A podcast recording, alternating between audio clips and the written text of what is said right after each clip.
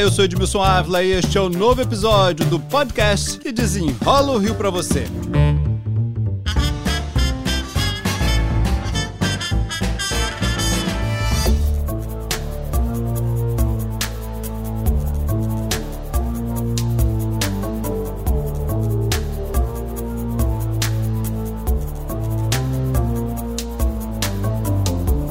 Milhares de passageiros sem transporte, ruas inteiras na escuridão, moradores sem luz, sinal de internet, telefone. Aqui na rua Barão de Cotegipe, em Vila Isabel, nesse ponto existia um controlador de sinais. Ele passava o comando para pelo menos quatro semáforos. Os criminosos, durante a madrugada, cortaram todos os fios e levaram todo o gabinete, que pesava cerca de 25 quilos. Quem comete esse tipo de crime?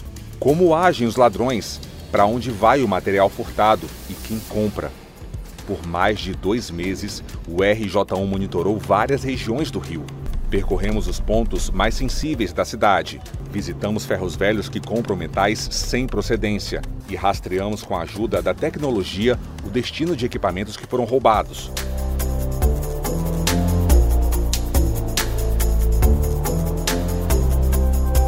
A TV Globo, gente, exibiu uma série de reportagens sobre furtos de cabos, peças de cobre, alumínio e ferro na cidade do Rio de Janeiro. Foram mais de dois meses de investigação. Em algumas áreas da cidade, o furto é corriqueiro e previsível. A equipe de reportagem instalou GPS em alguns equipamentos que são furtados com frequência. Os bastidores dessa grande série de reportagens, quem conta pra gente é o jornalista, repórter da TV Globo, Jefferson Monteiro, a quem eu agradeço aqui pela participação. Olá, Jefferson. Oi, Gimilson, tudo bem? Primeiro eu quero agradecer essa oportunidade, dizer que eu estou muito feliz em participar desse projeto e espero que a gente possa tirar todas as dúvidas e principalmente as curiosidades do público em saber como tudo isso aconteceu. Ah, exatamente isso, o bastidor né, de uma grande série de reportagens. Qual foi o ponto de partida disso, hein? O ponto de partida é o olhar clínico do jornalista na rua, né? Observar como a cidade estava se comportando, como a cidade estava perdendo com esses furtos. A gente ouvia muitas pessoas nas ruas. A gente estava falando durante as nossas participações e entradas ao vivo para todos os telejornais, falando de outros assuntos, mas a gente sempre estava recebendo algum comentário, a gente sempre era abordado por alguma pessoa na rua reclamando de problema de sinal, uma rua escura, trem que atrasava. Então essas situações que a gente ia observando a todo instante foram aguçando a nossa vontade de mostrar o que estava acontecendo e por que estava acontecendo aquilo. Tinha jeito? Então a gente pensou em mostrar o ciclo, como funcionava o crime, quem eram os criminosos que se interessavam por esses furtos, como esses furtos eles aconteciam, para onde o material era levado, que material importava para esses bandidos. Então a gente resolveu mostrar esse ciclo. Tem algo que todo mundo sempre falava, né? Até a própria polícia, ah, ferro velho, ferro velho. Eu acho que o pulo do gato aí foi acompanhar, materializar ali o caminho nessa, justamente a rota, né? Como é que vocês foram, ah, vamos botar o GPS em tal lugar? Como é que foi isso? A gente entrou em contato com todas as concessionárias, né, tanto de energia elétrica, quanto de trens, quanto responsáveis aí por sinal de trânsito, e a gente queria entender deles quais eram os pontos críticos da cidade do Rio de Janeiro, onde mais acontecem os furtos, que materiais eram os mais furtados. Então a gente pediu um levantamento para essas concessionárias e empresas. Eles conhecem, né? Eles conhecem. E aí a gente foi montando estratégia para poder mostrar e instalar esses chips rastreadores nesses pontos. Então a gente adquiriu pelo menos seis chips rastreadores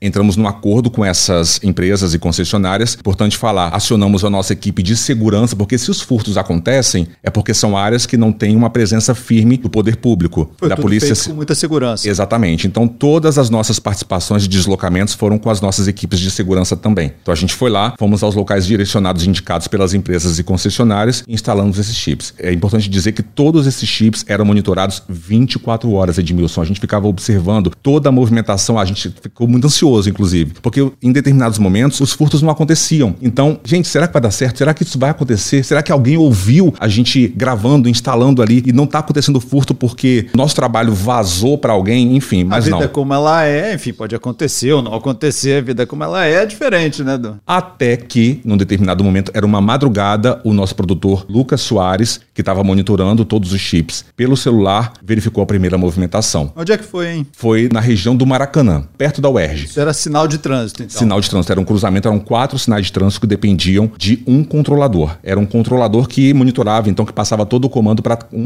um, cruzamento, quatro sinais de trânsito. Sem ele, tá botando em risco muita gente que passa por ali, né? Inclusive de morte, né, Edmilson? Vários acidentes podem acontecer. É um, é um cruzamento muito importante e muito movimentado ali da Zona Norte. Primeiro, a gente entrou em contato com o nosso departamento de segurança e a gente viu em que região, para que região aquele equipamento foi levado. Acionamos a concessionária, a concessionária acionou a polícia e nós montamos a primeira operação que foi no Ferro Velho, também na Zona Norte. Eu viro uma correria a hora que apita, né? Uma correria, Edmilson. Bom, e depois? Depois, é, vocês não fizeram só com sinal de trânsito, né? Também teve trem, né? Como é que foi com o trem, hein? Trem, a gente percebeu, inclusive nas nossas reportagens, no dia a dia, muitas pessoas reclamando sobre problemas nos trens. E aí a gente entrou em contato com a, com a concessionária, a gente conseguiu um levantamento, então a gente conseguiu descobrir quais eram os dois pontos mais críticos de toda a malha ferroviária: Sampaio e também Marechal Hermes. Então a gente foi, montou iscas com a concessionária, pegamos caixas que foram furtadas, enfim, já estavam quebradas. A gente colocou algumas peças que já estavam também descartadas, mas que tinham cobre ainda. E com autorização da, da concessionária, a gente colocou chips, camuflamos os chips ali nessas peças e fomos em outros pontos, então, dessas regiões onde mais acontecem os furtos.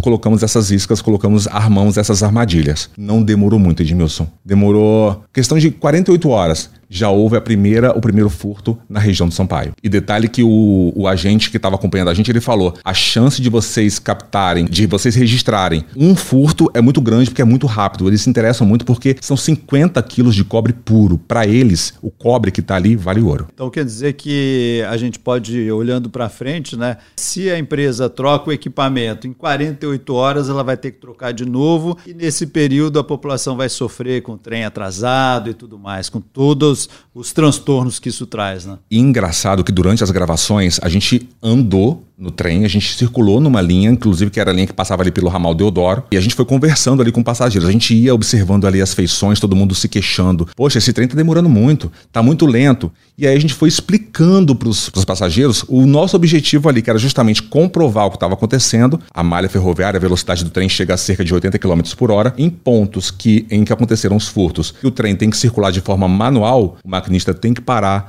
entrar em contato com a central, pedir autorização e só depois seguir viagem, deixa a viagem mais cansativa, mais lenta. Só que tem muita gente que não, tem, não tinha essa noção. Então, quando a gente explicava o que estava acontecendo, eles mudavam de feição. A reclamação ainda acontecia, mas tipo, é isso? Ah, é por isso que o trem fica lento? Ah, então aí entra o nosso lado realmente jornalístico. A gente quer explicar o que está acontecendo. A população começa a entender é, que isso também atrapalha a vida dela. Sim, com certeza.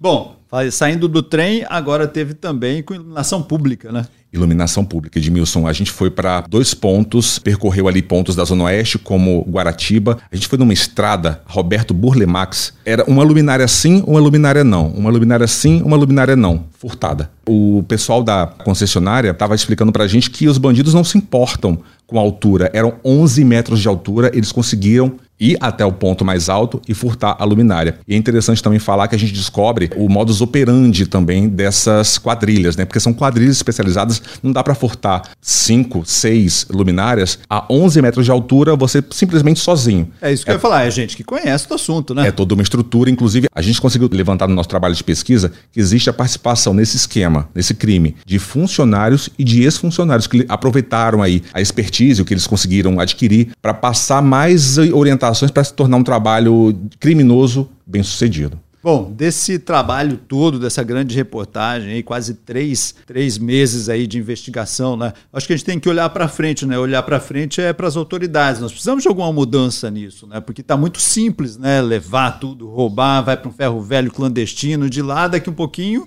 desaparece, né? E você sabe de uma coisa? Muitas pessoas que acompanharam o nosso trabalho já no ar estavam falando. Calma aí, a TV Globo, o RJ1 conseguiu fazer o trabalho que a polícia não consegue fazer, de rastrear. Por que, que eles colocaram o chip e conseguiram identificar para onde o material foi levado e o trabalho que a polícia e a prefeitura tem que fazer para conter esse tipo de furto? Por que, que a prefeitura não age dessa forma? Por que, que a prefeitura já não colocou esses equipamentos para evitar os furtos. E se os furtos acontecerem, saber para onde o material está indo para que a polícia possa agir. Então a gente tem que olhar ou precisamos de mais fiscalização, nova legislação, né? Algo que possa endurecer esse jogo, né? Investimento, com certeza. Jefferson Monteiro, repórter da TV Globo, jornalista da Globo. Muito obrigado pelas explicações aqui. Edmilson, eu que agradeço aí a oportunidade. Mais uma vez, estou muito feliz em ter participado desse projeto e agora é bola para frente para poder entender realmente como tudo aconteceu e fazer com que as coisas possam mudar. E que venham aí desdobramentos, né? Que a própria sociedade, autoridades transformem é, todo esse trabalho aí em algo importante para a sociedade, né? A sociedade, a sociedade, o carioca precisa disso, né, Edmilson? Este podcast foi editado e finalizado por Felipe Magalhães. E eu, Edmilson Ávila, toda semana desenrola um assunto aqui para vocês. Até o próximo.